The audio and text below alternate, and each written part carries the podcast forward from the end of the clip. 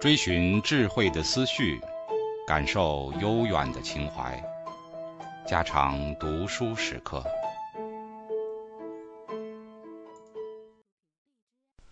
所记，鲁迅。演太太现在是早已经做了祖母，也许竟做了曾祖母了。那时却还年轻，只有一个儿子，比我大三四岁。他对自己的儿子虽然狠，对别家的孩子却好的。无论闹出什么乱子来，也绝不去告诉个人的父母。因此，我们就最愿意在他家里或他家的四近玩。举一个例说吧，冬天水缸里结了薄冰的时候，我们大清早起一看见便吃冰。有一回给沈四太太看到了，大声说道：“莫吃呀，要肚子疼的呢。”这声音又给我母亲听到了。跑出来，我们都挨了一顿骂，并且有大半天不准玩。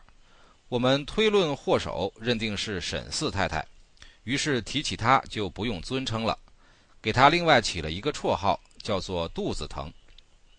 眼太太却绝不如此。假如她看见我们吃冰，一定和蔼地笑着说：“好，再吃一块，我记着看谁吃得多。”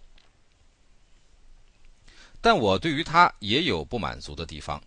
一回是很早的时候了，我还很小，偶然走进他家去，他正在和他的男人看书。我走进去，他便将书塞在我的眼前，道：“你看，你知道这是什么？”我看那书上画着房屋，有两个人光着身子，仿佛在打架，但又不很像。正迟疑间，他们便大笑起来了。这使我很不高兴，似乎受了一个极大的侮辱。不到那里去，大约有十多天。一回是我已经十多岁了，和几个孩子比赛打旋子，看谁旋得多。他就从旁记着数，说道：“好，八十二个了，再旋一个，八十三，好，八十四。”但正在旋着的阿祥忽然跌倒了，阿祥的神母也恰恰走进来，他便接着说道：“你看，不是跌了吗？不听我的话，我叫你不要旋，不要旋。”虽然如此，孩子们总还喜欢到他那里去。假如头上碰得肿了一大块的时候，去寻母亲去吧。好的是骂一通，再给擦一点药；坏的是没有药擦，还添几个利凿和一通骂。演太太却绝不埋怨，立刻给你用烧酒调了水粉，擦在疙瘩上，说这不但止痛，将来还没有疤痕。父亲故去之后，我也还常到他家里去。不过已不是和孩子们玩耍了，却是和演太太或她的男人谈闲天。我其实觉得很有许多东西要买，看的和吃的，只是没有钱。有一天谈到这里，他便说道：“母亲的钱你拿来用就是了，还不就是你的吗？”我说：“母亲没有钱。”他就说：“可以拿首饰去变卖。”我说：“没有首饰。”他却道：“也许你没有留心。”到大厨的抽屉里角角落落去寻去，总可以寻出一点珠子这类东西。这些话我听去似乎很异样，便又不到他那里去了。但有时又真想去打开大厨，细细的寻一寻。大约此后不到一月，就听到一种流言，说我已经偷了家里的东西去变卖了。这实在使我觉得有如掉在冷水里。留言的来源我是明白的。倘是现在，只要有地方发表，我总要骂出留言家的狐狸尾巴来。但那时太年轻，一遇留言，便连自己也仿佛觉得真是犯了罪，怕遇见人们的眼睛，怕受到母亲的爱抚。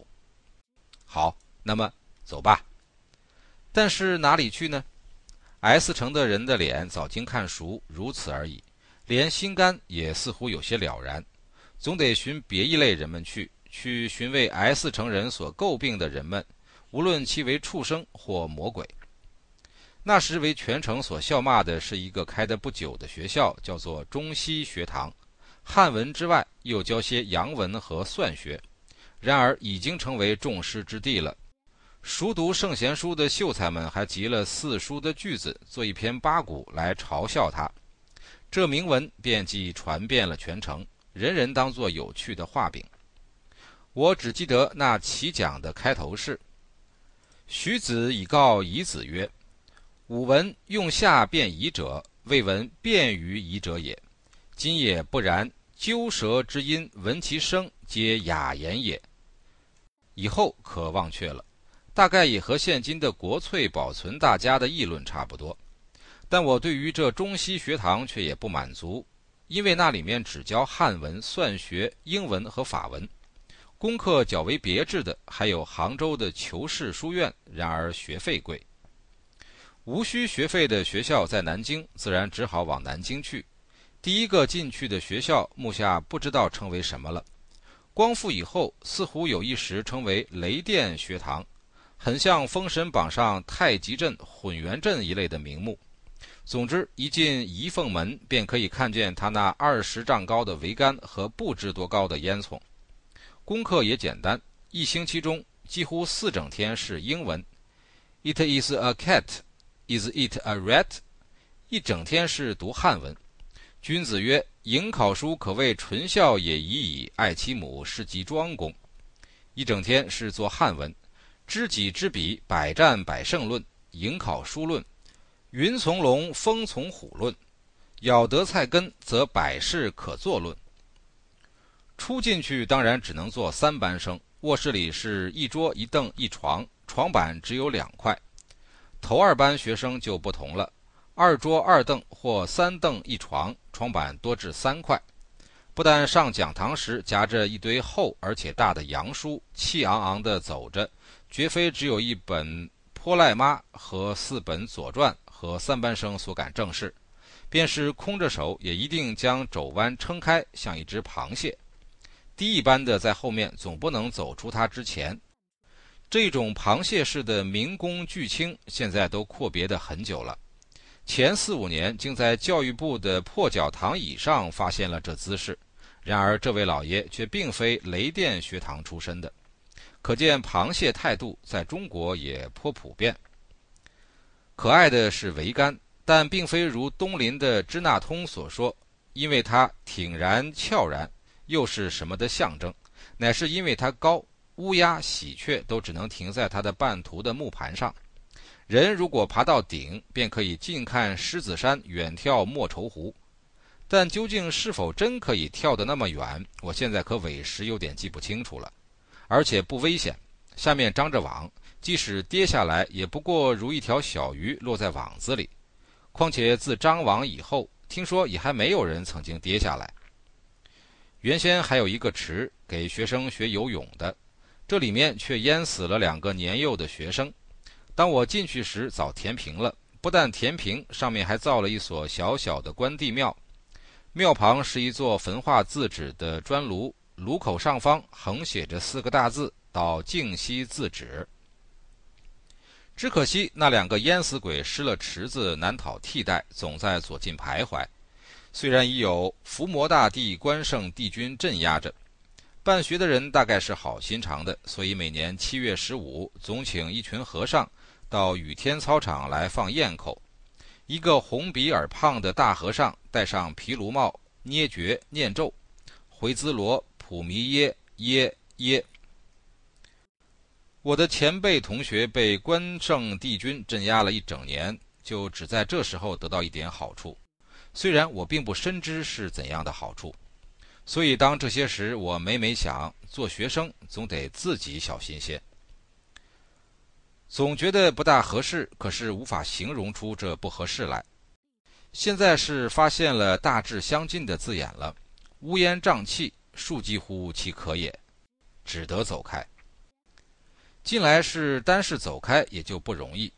正人君子者流，会说你骂人骂到聘书，或者是发明事脾气，给你几句正经的俏皮话。不过那时还不打紧，学生所得的津贴，第一年不过二两银子，最初三个月的实习期内是零用五百文，于是毫无问题去考矿路学堂去了。也许是矿路学堂已经有些记不真，文凭又不在手头，更无从查考。实验并不难，录取的。这回不是 "It is a cat" 了，是 "Dehmo diav daskid"。汉文仍旧是迎考书，可谓纯孝也已矣，但外加小学集注。论文题目也小有不同，譬如“工欲善其事，必先利其器论”，是先前没有做过的。此外，还有所谓格致、地学、金石学都非常新鲜，但是还得声明，后两项就是现在之所谓地质学和矿物学，并非讲雨地和中顶碑板的。只是画铁轨横断面图却有些麻烦，平行线尤其讨厌。但第二年的总办是一个新党，他坐在马车上的时候，大抵看着《实务报》，考汉文也自己出题目，和教员出的很不同。有一次是《华盛顿论》，汉文教员反而惴惴地来问我们道：“华盛顿是什么东西呀？”看新书的风气便流行起来。我也知道了，中国有一部书叫《天演论》，星期日跑到城南去买了来，白纸石印的一厚本，价五百文整。翻开一看，是写得很好的字，开首便道：“贺胥黎独处一室之中，在英伦之南，背山而面野，槛外诸境，历历如在机下。乃悬想二千年前，当罗马大将凯撒未到时，此间有何景物？”即唯有天造草昧。哦，原来世界上竟还有一个贺胥黎坐在书房里那么想，而且想得那么新鲜。一口气读下去，物竞天择也出来了，苏格拉底、柏拉图也出来了，斯多葛也出来了。学堂里又设立了一个月报处，《实务报》不代言，还有易学汇编。那书面上的张连清一流的四个字就蓝得很可爱。你这孩子有点不对了，拿这篇文章去看去，抄下来去看去。一位本家的老辈严肃地对我说，而且递过一张报纸来。接来看时，臣许应奎跪奏。那文章现在是一句也不记得了，总之是参康有为变法的，也不记得可曾抄了没有。仍然自己不觉得有什么不对，一有闲空就照例的吃垮饼、花生米、辣椒，看《天演论》。但我们也曾经有过一个很不平安的时期，那是第二年，听说学校就要裁撤了，这也无怪。这学堂的设立原是因为两江总督，大约是刘坤一吧，听到青龙山的煤矿出息好，所以开手的。待到开学时，煤矿那面却已将原先的技师辞退，换了一个不甚了然的人了。理由是：一、先前的技师薪水太贵；二、他们觉得开煤矿并不难。于是不到一年，就连煤在哪里也不甚了然起来。终于是所得的煤只能供烧那两架抽水机之用，就是抽了水掘煤，掘出煤来抽水，结一笔出入两清的账。既然开矿无力，矿路学堂自然也就无需乎开了。但是不知怎的，却又并不裁撤。到第三年，我们下矿洞去看的时候，情景实在颇凄凉。抽水机当然还在转动，矿洞里积水却有半尺深，上面也点滴而下。几个矿工便在这里面鬼一般工作着。毕业自然大家都盼望的，但一到毕业。却又有些爽然若失，爬了几次尾，不消说不配做半个水兵；听了几年讲，下了几回矿洞，就能掘出金银铜铁锡来吗？实在连自己也茫无把握，没有做工欲善其事，必先利其器论的那么容易。爬上天空二十丈和钻下地面二十丈，结果还是一无所能。学问是上穷碧落下黄泉，两处茫茫皆不见了。所余的还只有一条路，到外国去。留学的是官僚也许可了，派定五名到日本去，其中的一个因为祖母哭得死去活来，不去了，只剩了四个。日本是同中国很两样的，我们应该如何准备呢？有一个前辈同学在，比我们早一年毕业，曾经游历过日本，应该知道些情形。跑去请教之后，他郑重地说。日本的袜是万不能穿的，要多带些中国袜。我看纸票也不好，你们带去的钱不如都换了他们的现银。四个人都说遵命，别人不知其详。我是将钱都在上海换了日本的银元，还带了十双中国袜，白袜。后来呢？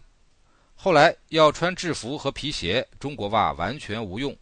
一元的银元，日本早已弃置不用了，又赔钱换了半元的银元和纸票。十月八日。